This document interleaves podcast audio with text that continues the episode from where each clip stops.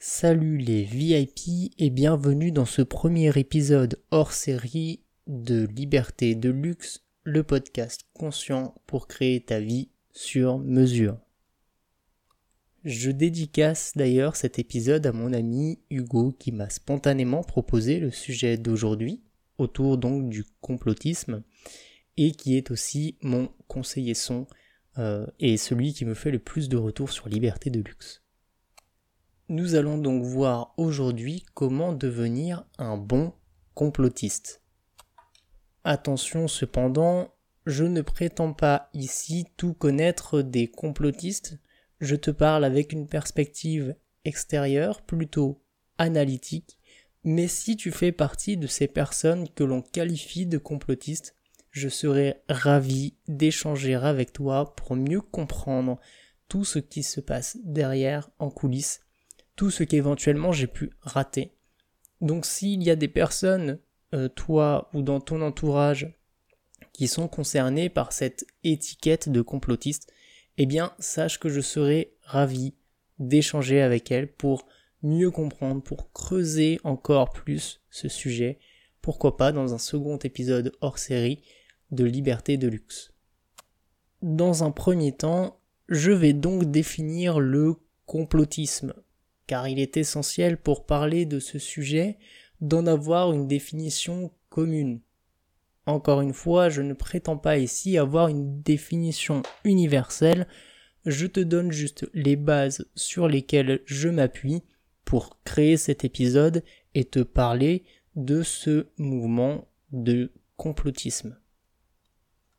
D'après le Larousse, le complotisme serait une manière d'interpréter tendancieusement les faits qui serait propre aux complotistes. Je note un inconvénient majeur dans cette définition qui ne parle pas du mouvement ou de l'idéologie du complotisme, mais plutôt du comportement adopté par ce que nous appelons les complotistes. J'avais donc pris la liberté, avant de chercher dans le Larousse, d'écrire ma propre vision du complotisme. Qu'est-ce que c'est? Comment je définis moi-même le complotisme? Et voici ce que j'ai écrit. D'après moi, à mon sens donc, le complotisme est plus un mouvement, une idéologie basée sur la croyance qu'une entité extérieure planifie ou a planifié une nuisance envers une autre entité à laquelle je m'identifie. Pour reprendre un exemple dans le contexte actuel, j'ai la croyance que le gouvernement a planifié le meurtre, le, un génocide en tout cas, sur une partie de la population pendant le Covid-19, voire même serait à l'origine du Covid-19 pour supprimer une partie de la population dans ses propres intérêts. Évidemment, les personnes supprimées par le gouvernement sont soit des personnes âgées dont on estime qu'elles sont donc inutiles à la société, soit des personnes d'une classe sociale qui a priori n'est pas la mienne. Ceci serait donc un exemple de complotisme, c'est-à-dire qu'il y a un complot et dans mon idéologie, j'ai cette croyance que cette entité, là, le gouvernement, a planifié une nuisance envers ma classe sociale, envers euh, mes grands-parents, peu importe qui, ma famille peut-être. En tout cas, je m'identifie à la cible euh, du gouvernement. Puisque cette idéologie repose sur une croyance, je te propose de s'interroger aujourd'hui sur la façon dont on peut développer cette croyance et sur les points communs entre une personne dite complotiste et une personne qui serait dite non complotiste ou qui ne serait simplement pas qualifiée, car nul besoin de catégoriser quelqu'un dans ce sens-là. Au passage, cela sous-entend d'ailleurs une forme de marginalité. Nous marginalisons donc les complotistes en les qualifiant alors que les non-complotistes ne sont a priori pas qualifiés. La différence serait donc de croire au complot et non pas de ne pas croire au complot ou simplement de ne pas y penser. Cet élément est essentiel pour bien comprendre la psychologie d'un complotiste, notamment car il se trouve ici qu'il se positionne comme des justiciers, comme les personnes qui savent, comme les personnes qui protègent. Sur le triangle de Cartman, ces personnes-là seraient donc les sauveuses, alors que nous serions donc les victimes, voire même les persécuteurs. Le complotisme repose quant à lui sur un paradoxe très puissant, celui de la manipulation et de la censure. Il est évident que nous ne connaissons pas tout ce qu'il se passe dans les coulisses du monde à l'heure actuelle. Tout ce qui se passe dans un gouvernement, au détail près, tout ce qui se passe dans une entreprise, au détail près, il est évident que certaines informations aujourd'hui nous échappent et que probablement certaines personnes sont plus informées que d'autres sur certains sujets. Cette information qui est donc totalement fondée, à moins que tu ne sois capable aujourd'hui de me dire au détail près tout ce qu'il se passe dans le monde, va servir de ciment, va servir de pierre angulaire au développement de la psyché d'un bon complotiste. En effet, si je me positionne aujourd'hui comme lanceur d'alerte et que je commence à dénoncer une entité, à dénoncer ses plans, à dénoncer ses agissements, et qu'elle tente de me barrer la route, je pourrais immédiatement réagir en disant regardez euh, ma publication, mon tweet euh, ou quelque information que ce soit a immédiatement été supprimée, c'est la preuve que cela dérange, c'est la preuve que j'ai raison. Il s'agit bien ici d'une interprétation et elle est d'autant plus populaire et facilement popularisée qu'elle vient tout simplement d'un adage que vous connaissez très bien. Il n'y a que la vérité qui blesse. Nous partons donc finalement plutôt biaisés sur le sujet avec une interprétation qui vient nous dire que tout mensonge ne dérange pas, tout mensonge doit simplement être ignoré ou doit simplement circuler puisque il ne blesse ni ne dérange, seule la vérité blesse. Cependant, ne pas réagir permet donc à ce que nous appelons la désinformation de circuler librement et de transmettre, de diffuser cette idéologie, cette croyance plutôt, que l'entité X qui nous veut du mal est en train d'agir dans notre dos. Voici donc le paradoxe de manipulation dont je vous ai parlé plus tôt, car si je ne réagis pas, l'information, soit-elle vraie ou mensongère, va se diffuser tandis que si je réagis, elle se diffusera en coulisses ou renforcera tout simplement la croyance que je suis en train de cacher des choses, de mentir des choses, et qu'il y a donc anguille sous roche. Mais finalement, qu'est-ce qui peut amener une personne à croire que l'entité X voudrait lui nuire et serait en train de planifier cela euh, dans son dos? Pour bien comprendre ce phénomène, je vais te parler de base de la psychologie et de la neuroscience. Je m'appuie d'ailleurs souvent sur deux basiques en psychologie, qui sont le triangle de Karpman et la pyramide de Maslow. Ces deux éléments sont en effet, à mon sens, la base de beaucoup d'événements et de schémas psychologiques qui vont se créer, se fabriquer derrière, puis la neuroscience viendra prendre le relais en expliquant comment le cerveau, lui, fait fonctionner ces schémas. Commençons donc par la pyramide de Maslow. Il y a bien sûr tout en bas les besoins typiquement biologiques comme boire et manger. Mais immédiatement après, vient le besoin de sécurité. Nous avons donc un profond besoin de nous sentir en sécurité, dans un cadre dans lequel nous sommes protégés, dans un cadre dans lequel nous nous sentons à l'abri du besoin, mais aussi à l'abri d'éventuels dangers pouvant donc menacer notre vie. Mais cela va encore plus loin, car au-delà de menacer ma vie, un élément peut aussi bien menacer mon identité et créer une forme d'insécurité psychologique.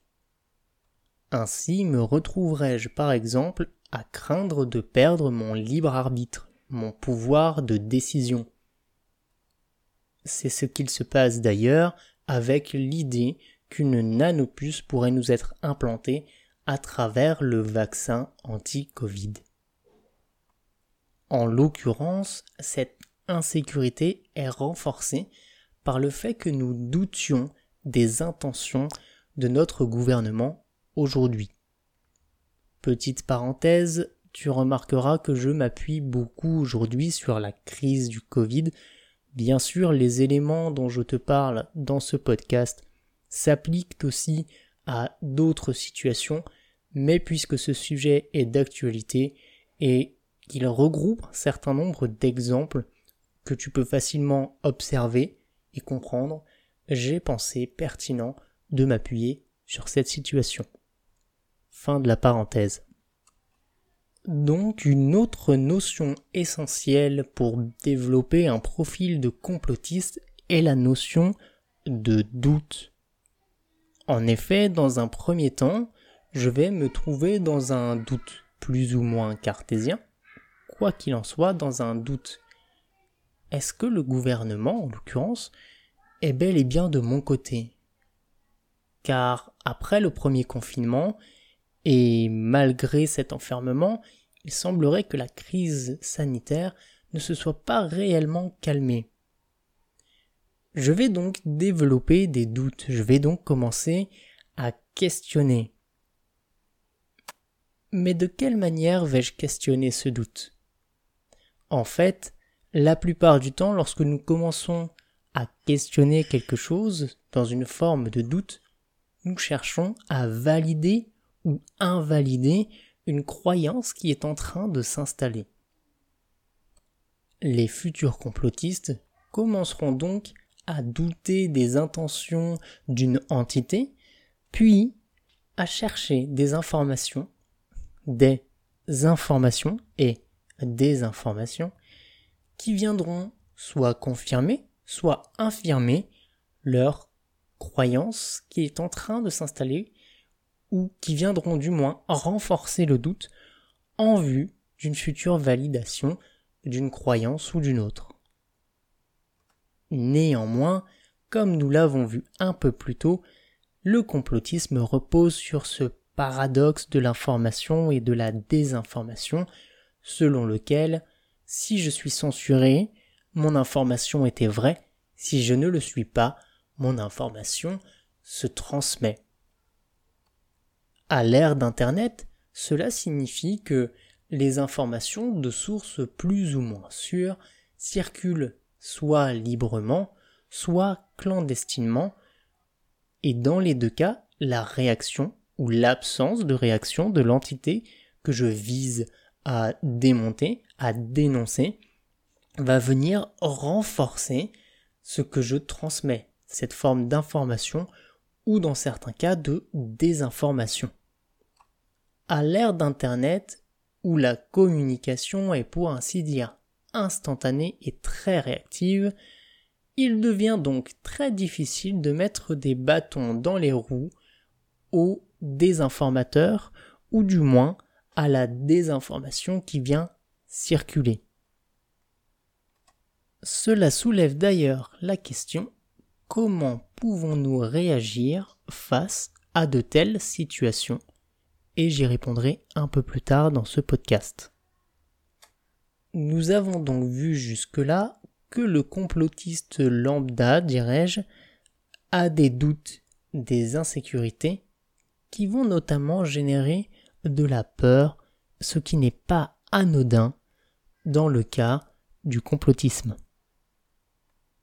En effet, nous avons ici une réalité de danger, une atteinte à ma personne, une atteinte à ma liberté ou à celle de mes proches, qui me rend nécessairement plus émotionnel et donc forcément plus sensible à recevoir une information ou une désinformation.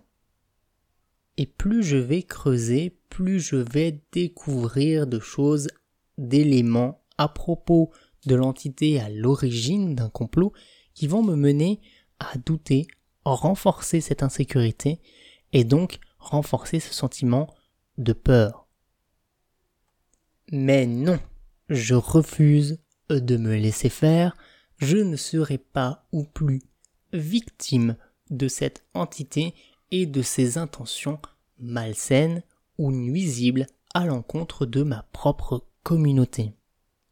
Dans le triangle de Cartman, je vais donc passer d'une dynamique assez neutre, ou peut-être je ne m'étais pas intéressé à ce phénomène, à une dynamique de doute qui commence à me faire penser que peut-être je suis une victime, persécutée à mon insu, et je vais donc commencer à me demander qui sont les sauveurs. En effet, pardon d'être insistant, mais rappelle-toi que ce futur complotiste a besoin de sécurité, il a besoin d'un cadre. Puisqu'il a déjà lu des informations, qu'il est déjà au courant, il sait qu'il y a quelque part une autorité qui va pouvoir lui fournir les outils, les armes nécessaires pour se protéger, voire même pourquoi pas une autorité qui serait immédiatement en mesure de le protéger, de le sauver de cette situation. Voici donc un nouveau paradoxe qui pointe le bout de son nez en tant que dubitatif, en tant qu'insécurisé, en tant que futur complotiste, je cherche donc une autorité capable de me protéger, de me fournir un cadre dans lequel je sois sûr de pouvoir au minimum défendre, plaider ma propre cause. Je commence donc à remettre mon pouvoir à l'extérieur. Je commence donc à développer un sentiment d'impuissance. Si une telle entité comme le gouvernement ou euh, les GAFA ou telle X ou Y grande entreprise, les Illuminati même, euh, a un tel pouvoir, possède un tel pouvoir, moi, que pourrais-je bien faire? Eh bien, c'est à ce moment-là que se crée le cœur de ces mouvements-là. Car il y aura bien sûr ces lanceurs d'alerte qui seront positionnés comme des gourous, comme des sauveurs, comme des justiciers, et inviteront toute personne qui se sent victime, effrayée par ce qui se passe autour d'elle, par ce qu'elle découvre, à venir les rejoindre, non seulement pour renforcer le mouvement, mais aussi parce que c'est ainsi que nous nous défendrons, c'est ainsi que nous nous protégerons en nous rassemblant autour d'un ou plusieurs sauveurs. Qui plus est, cela nous transformerait en quelque sorte en justiciers nous-mêmes. En lançant l'alerte, en diffusant l'information à laquelle nous croyons profondément, nous commencerons enfin à faire naître la justice, à protéger davantage nos proches. Nous passerons donc de ce sentiment d'impuissance à ce sentiment finalement de toute puissance, à cette capacité à nous unir, à cette capacité à nous monter contre l'injustice, à nous monter contre, et d'ailleurs, contre qui exactement? Je te parlais il y a quelques instants de ce sentiment d'impuissance qui va bien sûr générer un besoin de reprendre son pouvoir, un besoin de maîtriser ce qui se passe autour de soi, un besoin de contrôle, car sans contrôle, sans maîtrise, et si je n'ai pas de pouvoir sur ce qu'il se passe, je suis donc dans une forme d'insécurité, de peur, de doute, qui ouvre la porte à bien des possibles. Et pour développer ou renforcer ce sentiment d'impuissance, il est évident que la faute, le complot, ne peut pas venir de mon voisin Martin, jardinier, qui donc viendrait la nuit chez moi ou le soir pendant l'apéro me proposer un vaccin dont je ne saurais rien. Les entités ciblées sont donc nécessairement connues pour leur exercice d'un pouvoir d'un autre. Le gouvernement, par exemple, a un pouvoir politique. Les grandes entreprises ont un pouvoir financier. Les Illuminati ont un pouvoir que je ne saurais qualifier. À la fois politique, financier, en fait, il semblerait qu'ils soient tout simplement partout, ils exerceraient donc tout type de pouvoir. Et pourtant, lorsque je vais dénoncer le gouvernement, qui exactement, quelle personne dans ce gouvernement participe ou ne participe pas à un complot? Pareil pour une entreprise, qui dans cette entreprise participe ou non à un complot? Qui sont les Illuminati exactement? Qui fait partie des Illuminati? Telles sont les questions qui rendent la cible des dénonciations floue. Alors viennent s'ajouter des sources mystères. Regardez tel document issu de telle entreprise, tel document issu du gouvernement, des sources secrètes, mystères, dont on ne peut pas prononcer le nom, commencent à diffuser des informations. Nous entrons alors dans un nouveau paradoxe. Si quelqu'un est à l'intérieur de cette structure et peut nous fournir des informations qui s'avéreraient être vraies, pourquoi ne nous dit-elle pas qui elle est? Mais en même temps, si cette personne acceptait de nous donner son nom, sa pleine identité, alors elle ne serait plus en mesure d'être intégrée à la structure qu'elle espionne.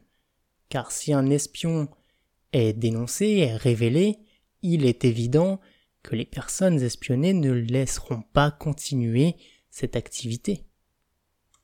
Évidemment, cela va venir renforcer les doutes, les insécurités, les peurs, et donc le besoin de sécurité et de se rapprocher d'une autorité qui a priori nous voudrait du bien. Une autre caractéristique du complot est bien sûr que les objectifs cachés de l'entité visée, dénoncée, soient nuisibles. Imaginez un complot qui viendrait à dire le nous, nous cachons l'existence d'un véritable Père Noël qui vient réellement vous distribuer des cadeaux tous les ans. Nous parlerions ici éventuellement de secret, mais difficilement de complot, car l'objectif ici n'est pas de vous nuire. L'objectif pourrait être tout simplement de garder la magie, de sauvegarder la magie de Noël. C'est d'ailleurs ce que nous faisons avec les enfants en leur cachant la véritable identité du Père Noël, en ne leur disant pas que papa et maman ou un des deux parents, ou de papa ou de maman, viennent mettre des cadeaux sous le sapin, nous ne complotons pas, car rien n'est fait contre eux, mais bien simplement pour eux. Le fait d'imaginer donc qu'une structure, qu'une entité qui nous serait supérieure, qui aurait des capacités que nous ne possédons pas, puisse nous vouloir en plus du mal d'une façon ou d'une autre, vient renforcer encore plus les peurs, le besoin de sécurité, le besoin d'être sauvé, voire même, dans certains cas, de sauver nos proches. Enfin, il est évident à propos de ces entités que leurs objectifs soient égoïstes. Il ne s'agit pas ici de nuire à la planète Mars pour pouvoir multiplier par 10, 20, 30 ou 40 les ressources de la Terre, il s'agit bel et bien ici de nuire à une communauté différente de la mienne dans un objectif très personnel. Par exemple, créer rapidement un vaccin potentiellement mortel pour éliminer une partie de la population. Ce serait là le plan de Bill Gates. Évidemment, les bénéfices ici seraient purement égoïstes puisqu'il s'agirait tout simplement de réaliser sa propre vision, sans demander l'avis d'autrui, simplement parce qu'il aurait ce pouvoir financier sur l'Organisation mondiale de la santé, lui permettant de mettre une pression quant à la création d'un vaccin qui serait plus mortel que sauveur. Nous avons donc maintenant une vision globale de qui peut devenir un complotiste ou une complotiste toute personne qui commencerait à douter de l'autorité censée la protéger, générant ainsi des insécurités, des peurs, un besoin donc d'être mieux encadré, d'être en sécurité, et ce sentiment d'impuissance vis-à-vis d'une autorité qui aurait donc une sorte de force supérieure à la nôtre, des objectifs potentiellement nuisible et tout à fait égoïste qui donc ne me bénéficierait pas à moi, tout ceci viendrait donc désactiver mon esprit critique, d'autant plus qu'il existerait une communauté dans laquelle je puisse m'intégrer, devenir ainsi un justicier, reprendre mon plein pouvoir, et il me suffirait pour cela de venir écouter ces informations, ces vérités qui me seraient jetées au visage de la manière la plus floue possible, pour la simple et bonne raison que, bien sûr, personne ne viendrait dénoncer ses propres espions, et de toute façon, les informations mainstream que nous retrouverons donc dans les journaux, que nous retrouverons dans le journal télévisé, que nous retrouverons sur les chaînes nationales et sur les comptes officiels sur les réseaux sociaux, tout ceci viendrait simplement tenter de nous manipuler, de nous rendre plus bêtes pour pouvoir simplement faire de nous ce que l'on veut. Le reste serait simplement le jeu de mon cerveau. En effet, le cerveau cherche toujours à faire le plus d'économies d'énergie possible. Par exemple, vous n'imaginez probablement pas réapprendre à utiliser une fourchette à chaque fois que vous mangez, ou un couteau, ou tout autre outil dont vous vous servez, comment plier votre linge, ou même comment le laver. C'est tout simplement parce que le cerveau prend des habitudes, utilise un schéma.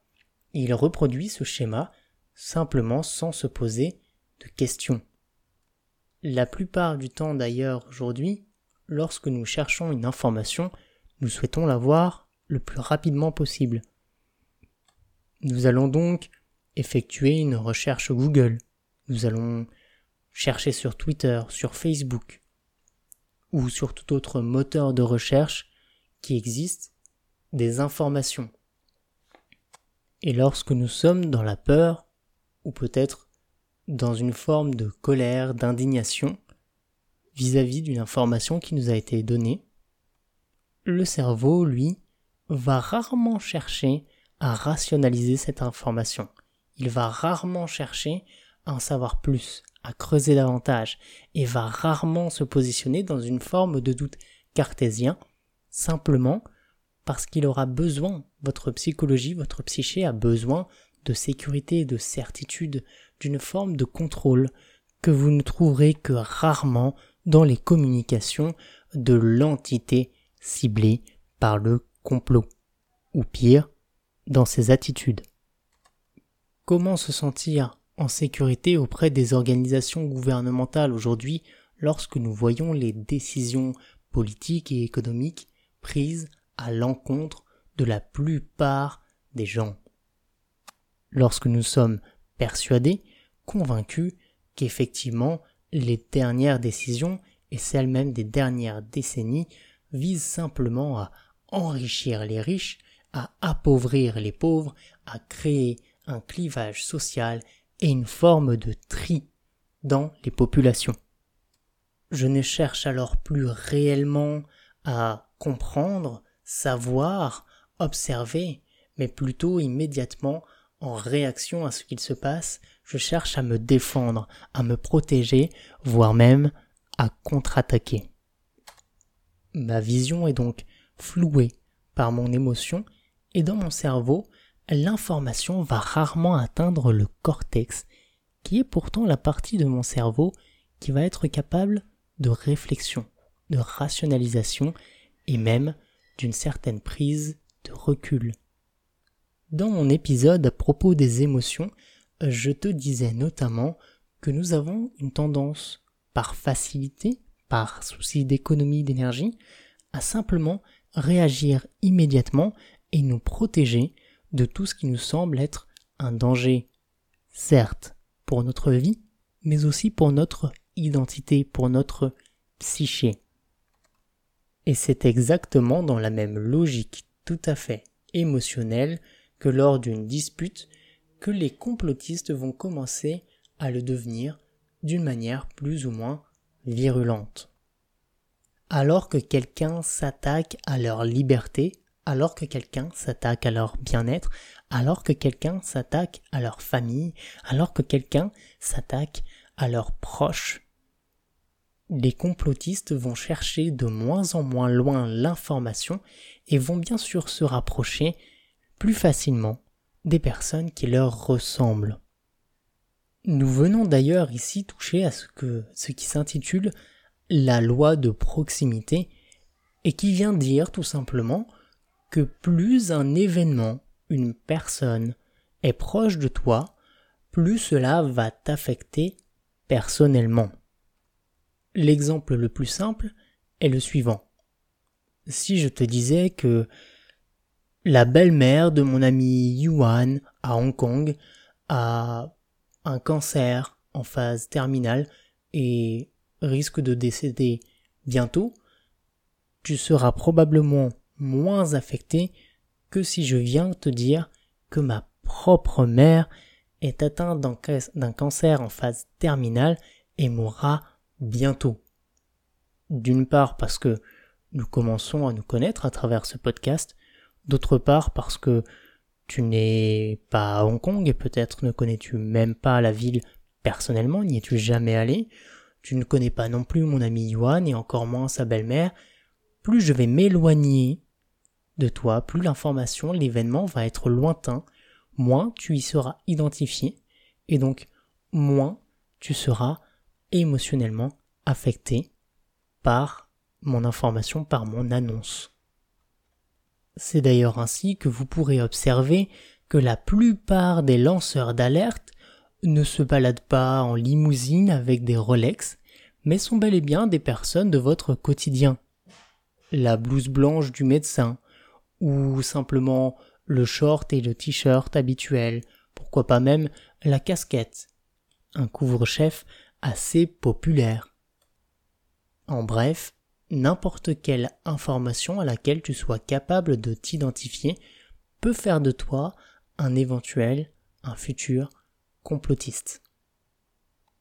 En effet, si je te résume ce qu'est un complotiste, c'est une personne tout simplement qui a des doutes, qui a des insécurités, qui a des peurs, qui a besoin d'être écouté, rassuré, qui a besoin d'un cadre qui la protège, qui a besoin de faire confiance à une autorité, qui remet sa propre puissance, son propre pouvoir, sa propre capacité dans les mains d'autrui.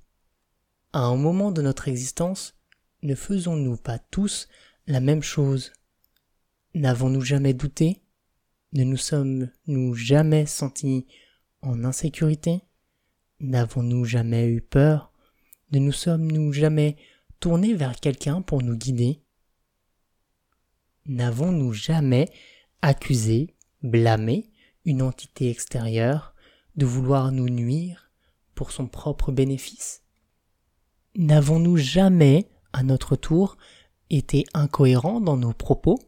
Entre nos attitudes et nos actes, cédé à une logique non plus rationnelle, mais émotionnelle, et n'avons-nous pas jamais choisi la facilité plutôt que la responsabilité? N'avons-nous jamais insulté quelqu'un plutôt que de chercher à le comprendre, blâmer quelqu'un plutôt que de chercher à le comprendre? Faisons-nous tous bien le choix d'être conscients de nos schémas, de nos attitudes et d'en être responsables Ne nous attachons-nous pas à croire les personnes qui nous sont proches ou qui nous semblent proches plutôt que les personnes qui nous semblent éloignées de nous? Les complotistes seraient-ils, et elles, alors, tout simplement, des personnes humaines? Et auquel cas, comment amener une personne humaine à changer de perspective, à changer d'attitude, à changer de point de vue. Et si nous adoptions un nouveau postulat de base vis-à-vis -vis des complotistes? Si plutôt que de croire qu'elles ont tort, qu'elles se trompent, qu'elles disent n'importe quoi, voire même qu'elles sont connes, ces personnes, si nous nous attachions à comprendre quels sont leurs doutes, quelles sont leurs peurs, leurs insécurités, quels sont leurs besoins, qu'ont-elles vécu auparavant? Si plutôt que de les juger, nous faisions l'effort de les comprendre. Si nous les aidions à gérer leurs peurs, gérer leurs insécurités et leurs doutes, plutôt qu'à les fuir. Si nous leur enseignions à développer un sentiment de puissance qui leur soit propre, plutôt que de critiquer et de dévaloriser leur sentiment d'impuissance. Et si, enfin, nous les écoutions, non plus dans cette idée de les juger, mais dans cette idée de leur faire comprendre que nous les accueillons pleinement, telles qu'elles sont, dans chacune de leurs décisions. Si plutôt que de leur donner tort, nous commencions à leur demander comment elles se sentent. Pouvez-vous imaginer le stress, l'angoisse, l'anxiété que peuvent vivre des personnes que l'on cherche à faire taire, à qui l'on cherche à nuire dans leur dos pour des bénéfices égoïstes, parfois flous.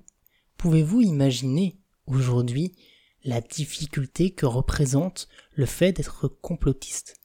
Pouvez-vous imaginer aujourd'hui l'investissement nécessaire pour devenir ce type de personne? Auriez-vous le courage de défier la loi, d'aller envers et contre tous pour porter vos idéaux? Quoi qu'il en soit, voici mon meilleur conseil pour rallier n'importe quelle personne, incluant les complotistes, à votre point de vue.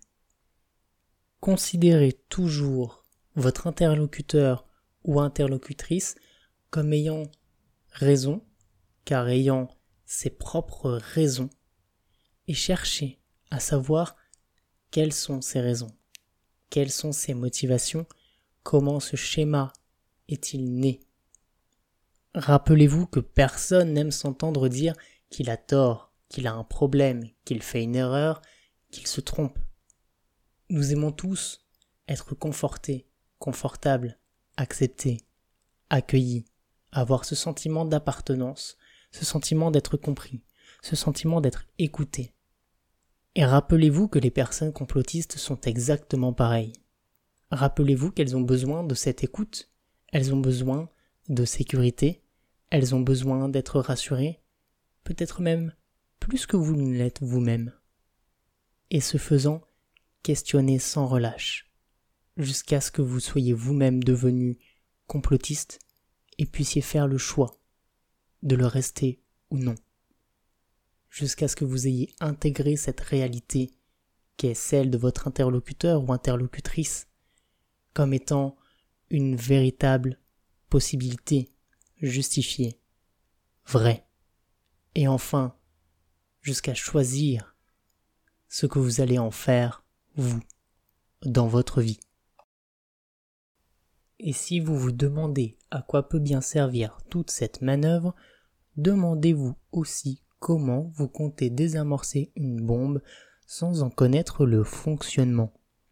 Comment pourriez-vous défaire un complot et un complotisme? Comment pourriez-vous offrir une nouvelle perspective à une personne si vous ignorez ce qui la motive à s'attacher autant à sa perspective actuelle? Et enfin, faites confiance au temps. Les complotistes qui sortent de ce type de dynamique vous expliqueront qu'à un moment ils étaient tout simplement aveugles, ils n'étaient pas prêts et qui plus est, le fait d'entendre des points de vue qui allaient à l'encontre de leur, le fait de ressentir ce jugement, cette non-acceptation et cette absence d'accueil les a poussés parfois à s'éloigner davantage des personnes qui souhaitaient simplement être là pour elles que si elles avaient simplement été écoutées et acceptées telles qu'elles étaient à ce moment-là. Chacun porte ses propres blessures, ses propres besoins, ses propres convictions, et nul ne devrait être traité comme si celle-ci valait moins que celle d'un autre.